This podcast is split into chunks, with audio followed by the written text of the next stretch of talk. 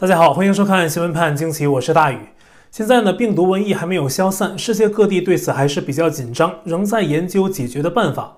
美国有这么个人哈，是个非洲裔的男子，现年是五十四岁，叫 John Hollis。他去年三月在欧洲旅行回来后呢，稍感身体不适，但很快就好了，没什么事儿。结果呢，他身边的人出现了相当严重的病情，去医院一查呀，是病毒瘟疫感染。这位 John Hollis 担心自己也感染呢，但他没有去医院检查，不知道什么原因啊。当时呢，就是想自己扛过去，还给家人写了遗书，说自己很害怕，因为身边的人都感染了，他怕自己也感染，甚至呢因此丧命。但最后呢，他什么事儿都没有。美国乔治梅森大学的一位病理学家呀，在调研的时候发现了他这个案例啊，就约 John Hollis 去做检查。结果呀，发现他真的感染过中共病毒，但是随后呢，他体内产生了异于常人的超级抗体。那这种抗体呢，即便被稀释一万倍，也能抵抗百分之九十的病毒攻击。他研究的另外七个案例呢，也有产生病毒的抗体，但是呢，都不如 John harris 的抗体强劲。那这位病理学家说呀，超级抗体可以有效阻止病毒侵入人体的细胞。那么全球产生这种超级抗体的人不足百分之五。现在呢，John Hollis 体内的抗体已经成了相关医学专家的研究对象，认为这是改良疫苗的关键。那 John Hollis 本人呢，也表示愿意配合调查。其实呢，能明确毒源对防治病毒非常的管用。但是中共当局啊，拒绝透露病毒源的关键信息。世卫专家去武汉之后呢，不出意料的，至今也没有任何特别有价值的发现。而且中共呢，非常不喜欢别人把这种病毒叫中共病毒、武汉肺炎，以消除地域歧视为理由，企图甩锅。但是呢，他们自己在报道非洲猪瘟的时候呢，却一个非洲一个非洲的啊叫得很来劲儿。那说到这个非洲猪瘟呢，也在大陆延续。近日还有一个很惊人的消息传出来。大家在吃饭呢啊，在这一小部分可以先停一下啊，等等一小会儿之后呢再吃。在内蒙古的达拉特旗境内的黄河大堤内，他们发现了很多的死猪。那有的在河道的边缘岸边，有的呢在水里，甚至有的死猪浸泡腐烂到只剩白骨。发现这件事的记者呀，现场数了一下，仅他目力所及的范围，就数出了二十六头猪尸，在当地约三十公里长的一段黄河堤坝内被弃置。这也太恶心了吧！那当地村民知情之后呢，都担心这些猪啊是因为非洲猪瘟而死，担心它们泡在黄河水里这么久，会对水体还有环境造成严重的影响。那只是当地村民养猪的不多，而且没有听说过有猪瘟，他们担心是上游有人扔的死猪漂流到这个位置。当地中共政府啊，目前为止的回应还是说仍在调查。此前呢，至少在二零一七年前后，中共政府就鼓励过南猪北迁。在本来以牛羊为主的内蒙草原上圈地养猪，破坏了原本的草原。期间很多猪病死，也是直接扔到草原上，没有合理弃置。中共各级政府有一个很显著的问题，就是民间反映的很多疾苦啊，不是马上改，他不仅不认错，并且犯了再犯，错了又错。然后呢，反映到政府部门就是踢皮球，他说他的部门管啊，另外一方呢再把球踢回来。一直就是这样踢来踢去，最后呢，实质问题迟迟不能解决，直到最后出现大问题。这个死猪随意扔弃的事件呢，已经不止一次了啊！之前在草原，现在呢，在黄河水中又发现泡了这么多死猪，真的以为是在泡药酒吗？中共的病毒实验室管理不也是一样吗？外国的权威期刊都揭露过啊，实验室的动物有的拿出去直接卖掉，流入市场，造成病毒泄露的隐患。哎，死猪随地扔，中共当局不管，但是对民间的传统活动却抓得很严。前些年呢，出现过中共禁止百姓土葬的事儿，而且现在呢，不是要清明节了吗？中国人有在这个时候给故去的亲人烧纸的风俗啊。最近，黑龙江哈尔滨市又出台新规，禁止烧纸啊。当局调集城管还有公安，在市内很多花店啊，收缴冥纸冥币三千多公斤。也有的店铺呢，直接被下令停业啊，还喊出口号要清除旧规陋习，让冥纸冥币无处可买，无处可烧。当地百姓分析说呀，这是当地官员为了讨好高层搞的宁左勿右的政治运动。中共官员呢也只会这些。类似的还有三年前的江西，当地官员推动殡葬改革，推广火葬啊，在一些地方抢民众的棺材，挨家挨户去，并且集中砸碎。中共从来是不重视跟人沟通的，集权嘛，啊，就是自己做主，全国上下一张嘴，有什么事儿强制执行，而且好大喜功。做什么呢？都是运动式的。西当局二月底开了个消除绝对贫困的表彰大会，而且中共一个发展高层论坛，三月二十号到二十二号在北京也召开了。被称为习近平国师之一的经济学家林毅夫说，十年后中国经济体量能成为世界第一啊，十五年后进入高收入国家。这一颗颗卫星放的呀，比谁都高。但是真正的民生如何呢？一位叫宋小吴的中国经济体制改革研究会的专家也在这场高层论坛上发言。他提到一个数据啊，中国有七点九亿人月收入不到两千元啊，中国大陆的收入分配差距在全世界仍是大的啊。这句话至少我觉得比林毅夫画出的大饼更要接近实情。那中共总理李克强自己去年都说过，中国有六亿人月收入不足一千。那现在宋小吴说，将近八亿人月收入不足两千元。当然，这也包括那六亿月收入不足千的人啊。一个人说，两个人说，这肯定不是偶然之词。但在中国的现实情况是，你越穷，可能生活上的便利也越少；反而你越富有，越有特权啊，福利也越多。最近，一个普普通通的上海黄浦区政府的食堂内部录像火了。这是个再一般不过的影片，但为什么引起关注呢？就是它影片中的这个电子屏显示的滚动菜谱啊，在当今全国物价普遍飞涨的情况下，这个政府食堂的菜价却低廉得很啊！普遍的肉菜呢，一份只要两三块钱，更便宜的有几毛钱的。可是中国的工人食堂、大学的学生食堂是否也是这个价格标准呢？中共党官从中南海就开始特供，一直到下面的各级政府也都有特权享受特供，富的越富，穷的越穷。这就是这段简单的影片透露的一个中国大陆深刻的社会问题。三月二十二号上午，广州番禺市的一个村委出事儿了啊，其实是个很值得关注的不小的事情。那不知道是谁啊，带着炸弹进了村委的房子，里面正在开会的人都给炸了。大多是村官，已知五个人被当场炸死，包括村里的正副书记。另外的十一个人受伤。有当地知情人向媒体透露说呀，这是有人身绑炸弹，在村委开会的时候，在里面引爆了雷管，跟村官同归于尽的。原因是政策不合理，受到了不公平的对待。我想啊，这件事发生后，很多中共各级政府的干部都得倒吸一口凉气。这件事的事故具体原因还在调查，但是呢，我们跳出来讲哈，中共的强权压力真的对人民的迫害达到了一个临界点。那被压迫的人的行为啊，真的会印证那句古话：“十日和丧，于己辱，邪亡。”正在缅甸发生的事情不就是这样吗？三月二十二号，缅甸人面对越来越暴力的军政府，持续反抗。当地一个政治犯援助协会的统计说呀。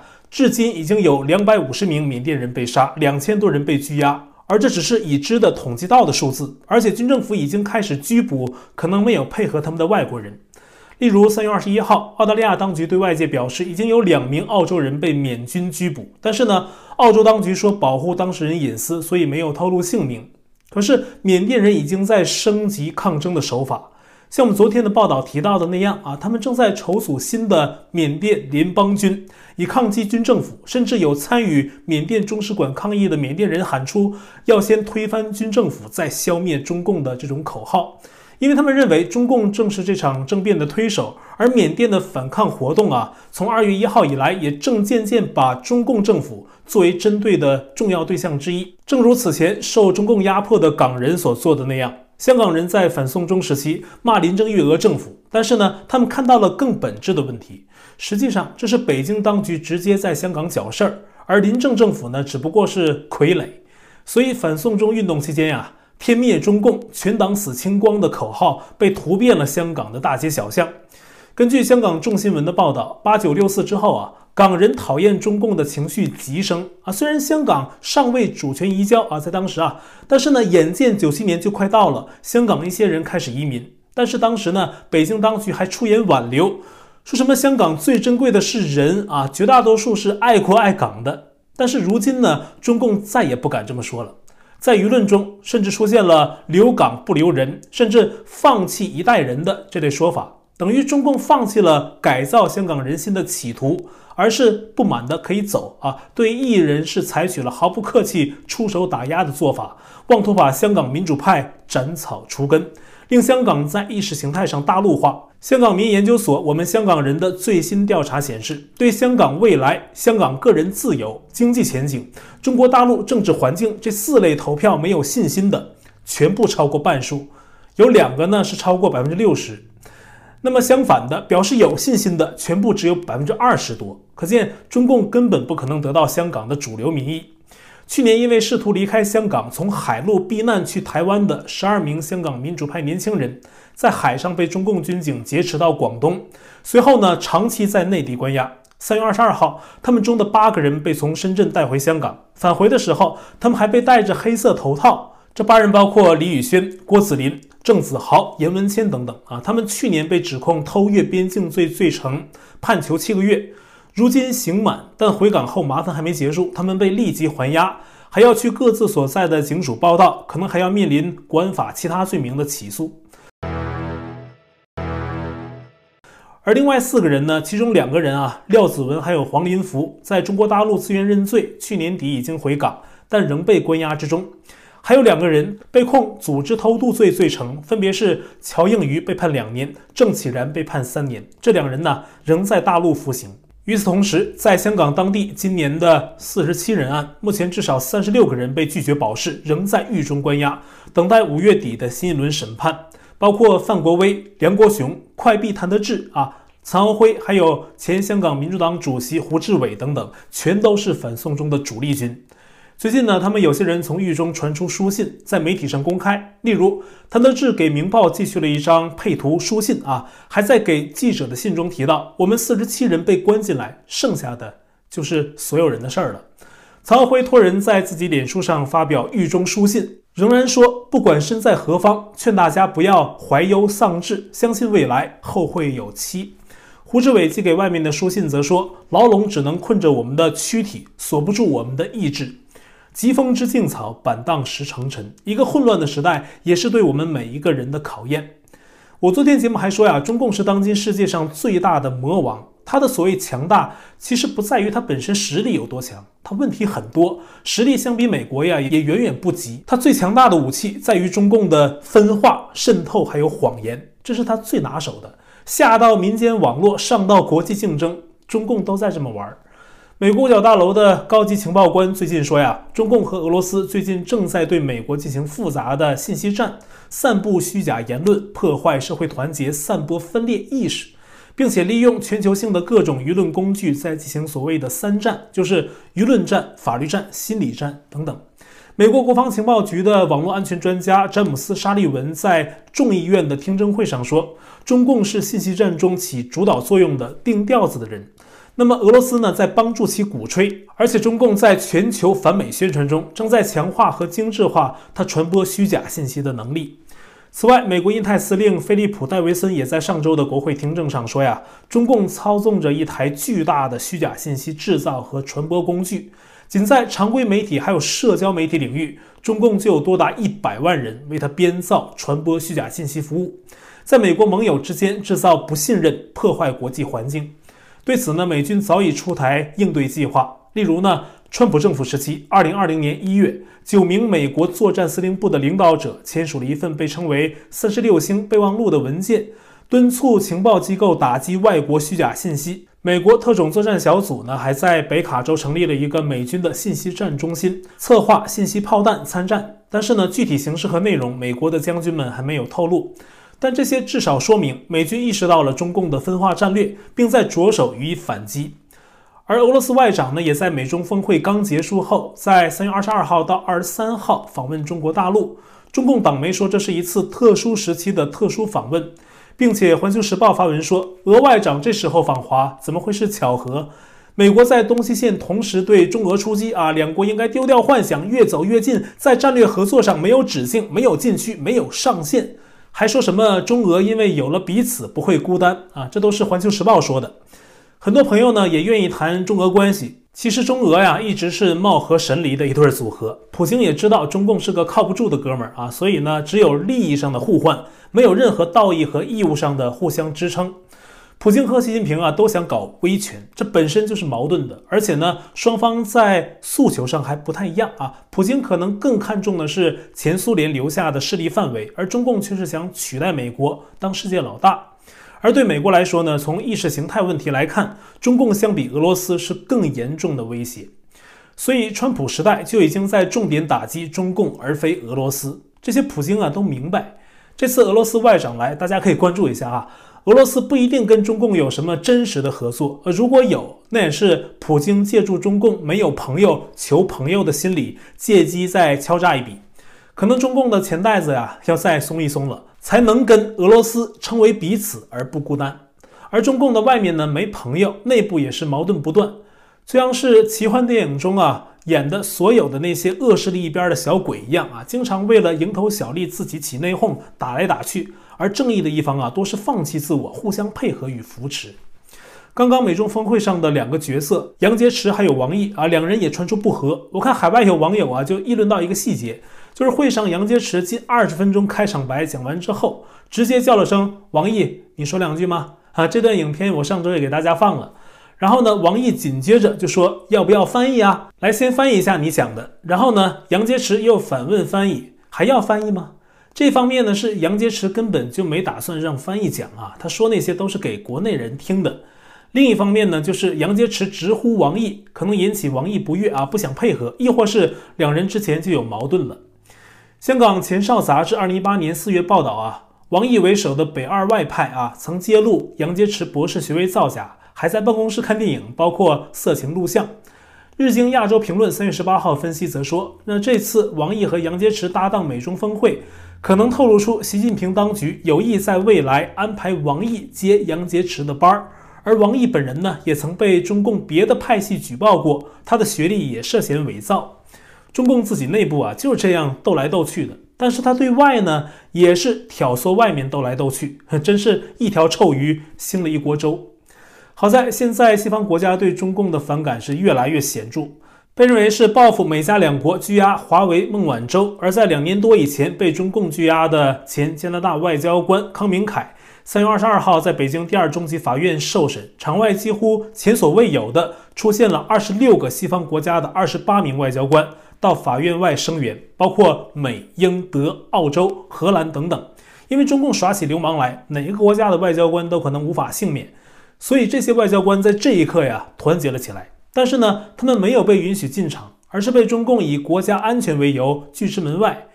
这些外交官的到来啊，却成了法院外的一场示威活动。他们高调表示自己对中共任意拘押外国人的担忧。其中，加拿大一名外交官倪杰民对媒体说：“康明凯被任意拘押八百三十三天了，这是完全不能接受的。”但是，一起陪伴他们的呢，是现场很多的中共公安。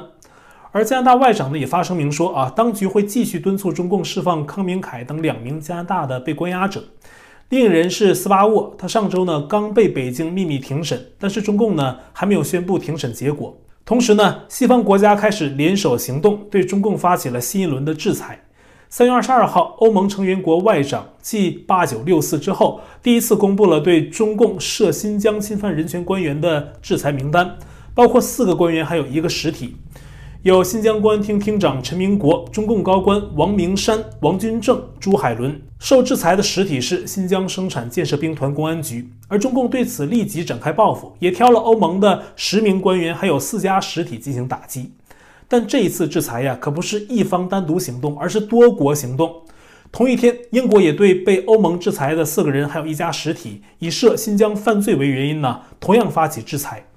政体杂志之前也报道，美加两国也同样会跟进制裁。果然，很快呀，加拿大宣布制裁中共的新疆犯罪，制裁对象跟欧盟一样啊，并且说越来越多证据表明，中共当局存在有系统的国家主导的侵犯人权行为。美国也宣布了对新疆生产建设兵团政委王军正、新疆公安厅厅长陈明国的制裁，这是拜登政府第一次对涉及新疆问题的中共官员实施制裁。此外呢，澳大利亚议会也在三月二十二号提出动议，谴责中共系统性侵犯人权。在制裁之外，美国国务卿布林肯三月二十二号前往北约布鲁塞尔总部，与北约的盟国外长们讨论中共威胁等一系列问题。会上还主要讨论了北约的2030倡议，这是北约秘书长斯托尔滕贝格提出的，要北约军事联盟持续加强作战实力，积极主动应对包括中共在内的全球安全挑战。而美国国防部长奥斯汀也在3月20号跟印太地区的另一个重要国家印度在新德里举行了安全会议，双方同意保证印太地区的自由开放，剑指中共。而美国有专业人士分析表示啊，印太的日本其实呢，他现任首相菅义伟可能也会转向采取对北京更强硬的立场。习近平当局啊，总在喊东升西降，什么时与势在中共一边，还要平视世界。但是现在的局势明显不是如此。布林肯在美中峰会上看着杨洁篪说：“不要读美国书。”而在美国政界，比布林肯更强硬的人大有人在。前国务卿蓬佩奥的首席中国政策顾问余茂春就指出啊，习近平的东升西降跟当年的毛泽东一样，是对世界形势的严重误判，而中共在国际上只能更加孤立。好，我的 Telegram 电报群组是 t.me 斜线 xwpajq 下划线 us，爆料信箱是 xwpajq@gmail.com，会员部分呢，我们全部转到了网站 u lucky 上，链接我已经在留言区置顶。那也欢迎您呢订阅本频道。点击小铃铛获得节目发布的通知。那今天节目呢就到这里了，感谢您的收看，我们下期再会。